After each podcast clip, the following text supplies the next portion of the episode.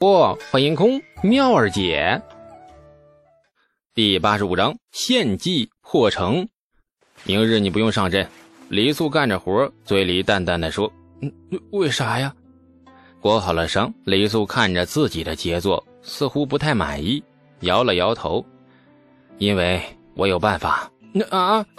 这李素仰头看着晴朗无云的碧空，长长的呼出了一口气。也该拿出法子了，不然你们兄弟都得死在松州城下。照顾你爹娘那么麻烦的事，还是你自己来吧。人总要被事态或环境逼到绝地时，才会情急想出法子来。为了自己活下去，或者是为了别人活下去。若是没到绝境，这个法子或许永远想不出来。李素不一样，破松州的法子早在行军的路上便想出来了，可是他一直都不敢拿出来。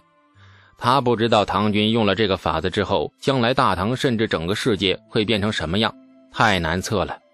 像潘多拉盒子打开以后，人类完全无法再控制，任由其他蔓延。李素一直藏着掖着，怕的就是这个。现在多好啊，大家和和气气的活着，哪怕是打仗，都是你一刀我一枪的，刀枪到肉都透着一股子耿直和和平。将来，管不了将来了。李素看着眼前王庄这憨货，大口吐着血，大把的抹着泪，实在忍不下心，看他明日拖着虚弱的身躯，抄着陌刀跟吐蕃蛮子拼命。既然有简单的一招制胜的法子，何必眼睁睁看着人命一条条的往里面填呢？呃，你有啥法子呀？王庄不敢置信的盯着他。破松州的法子，你别管了，明日肯定围而不攻。你好好养伤，我找大总管有事。下午我去打听老二的下落。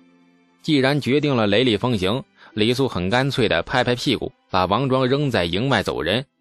走了两步，又回过头，掏出了一块脊子肉，递给了王庄。王庄很无语的看着他，又又是大总管赏的，这回不一样。今天这块肉很有意义，不是赏的，还是我从帅帐偷的。你觉得我现在这模样还能啃下这硬邦邦的干肉吗？李素一想也对于是笑了。晚上我叫中军伙夫熬点肉粥送过来，好歹也是个八品官，抖抖官威，应该会给我开个小灶吧。干肉你也留着啊，伤好些再拿出来啃。中军帅帐牛进达阴沉着脸，冷冷地看着帐中诸将，帐内气温降到了冰点。众将垂头公里，大气都不敢出啊！其实这两日将领们也献上了不少的法子，比如挖地道啊，往城内那抛火油罐，围城消耗敌军粮草，待其作弊等等。这些法子都被牛进达给否了，特别是提出围城法子的将领，被牛进达拎出来骂得狗血淋头。五万人你围二十多万人的城，你好意思等他们粮草殆尽吗？脑子里被夹成什么形状的蠢材，才能想出如此奇葩的主意？看着帐内这群垂头不敢出声的将领，这牛进达愈发感觉烦乱，大手一挥：“滚，都滚！一群造粪的废物！”众将如蒙大赦，急忙鱼贯出帐，彼此互看一眼，苦笑不已。牛进达坐在帅帐中，独自生着闷气，却听亲卫禀报：陆氏参军李肃求见。牛进达正在气头上，管他什么参军不参军的，立刻就吼：“滚，不见！”帐外亲卫被吼得灰头土脸，朝着李素摇了摇头。李素也听到了，挠挠头：“啥事儿发这么大火呀？破松州的法子都不想听了，我自己去找材料了。”话没说完呢，李素便发现自己忽然腾空而起，没错，又被不知从哪里冒出来的牛进达给拎了起来，又是那个羞耻的姿势。哎哎哎哎！大总管，李素吓到了。牛进达的脸比上次发现马铁体妙处后的脸更加狰狞，仿佛要活吃了他似的。小娃子，你有破松州的法子？牛进达几乎跟着李素贴着脸，咬牙切齿地问。李素愣了一下：“哎，有法子，大总管，您您先把我放下行吗？”牛进达放下李素，充血的两眼仍盯着李素。小娃子，军中无戏言，军国大事不可玩笑。你这有法子？有啊！牛进达年轻时不知道受过什么刺激，对别人很难产生信任的样子，步步紧逼。你可敢立军令状？若你的法子没用，便当如何？李素知道，按正常套路，这个时候他应该拍着胸脯子逞一逞豪迈之气来，比如若不能破松州，当提头来见等等。从古至今，说这话的人从来也不考虑话里的逻辑硬伤。提头来见，谁提一个试试？不真实。这李素的反应很朴实，根本不上牛进达的当。闻言，很痛快地说。哎，打扰大总管了，刚才就当下官什么都没说，告辞告辞。哎，这牛进达呆滞了，眼睁睁看着李素拍拍屁股转身就走，走得十分干脆果决。这不按套路出牌呀？说好的提头来见呢？你给本帅滚回来！这牛进达就吼上了。李素只好揉着鼻子灰溜溜的滚回来，恨恨地瞪着李素。这牛进达大巴掌几次抬起又放下。想抽这小子，就怕一巴掌把他抽死。行了，不逼你立军令状了。小小娃子可不敢拿命赌。说说吧，到底有啥法子破松州？说错了，不怪你便是。牛进达神情缓和了许多。嗯，我需要一些东西，如果大总管能够帮忙弄到，破松州问题不大。啥东西？尽管说。牛进达眼睛一亮，语气又急促起来。硫磺、木炭、硝石、拳头大的小陶罐、尖锐的碎铁片、小拇指粗细的竹管、鱼胶，嗯，还有鸡蛋，这些东西有多少弄多少。这牛进达皱眉：“你你要这些做什么呀？破城啊？这些玩意能破城吗？这些当然不能破城，但是把它组在一起就能破城了。”牛进达狐疑的盯着他，李素毫不躲避，与他对视。大总管若不信下官，不妨想想马蹄铁四块铁片片，我能让大唐骑兵纵横天下。李素这次不低调了，挺直腰杆，神情露出几副傲然之色。或许这才是他真正的本色。牛进达犹豫半晌，终于狠狠一咬牙：“好，牛某便陪你这小娃娃胡闹一回。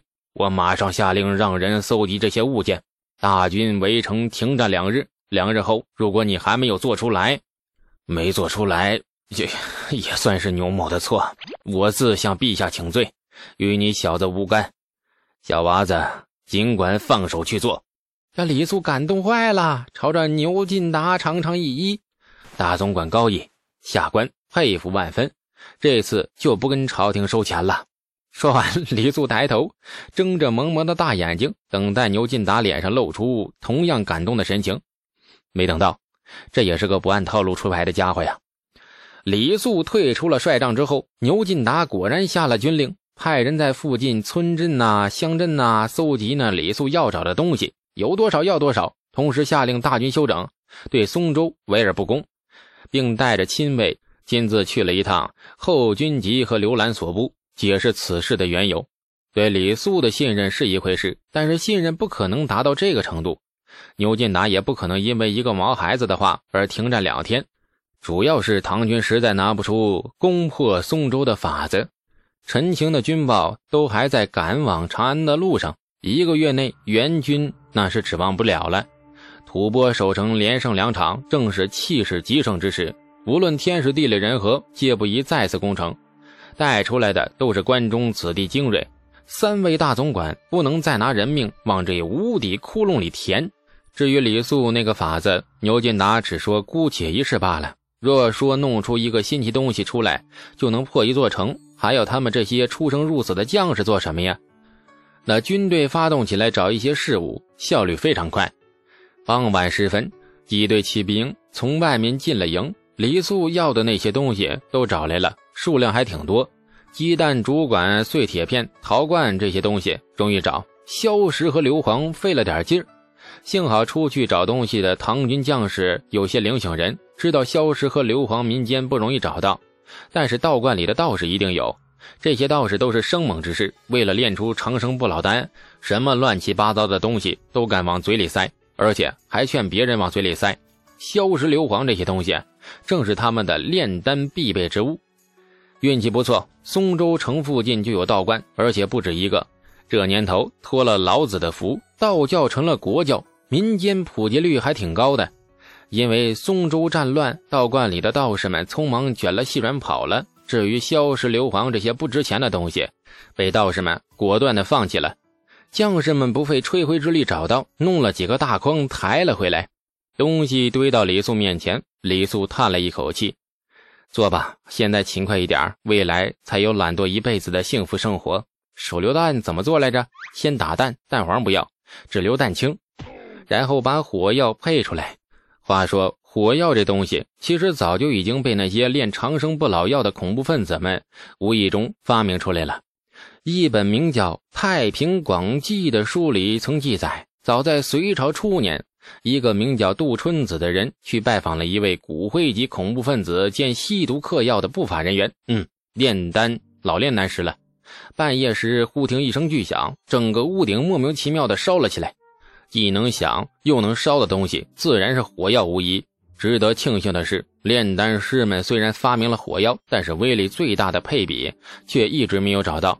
否则，真让他们找到的话，我泱泱华夏大地隔三差五升起一朵蘑菇云，让人闹不清到底是飞升仙界还是擦枪走火，非常混淆这民众的视听。感谢您的收听，去运用商店下载 Patreon 运用城市，在首页搜索海量有声书，或点击下方链接。听更多小说等内容。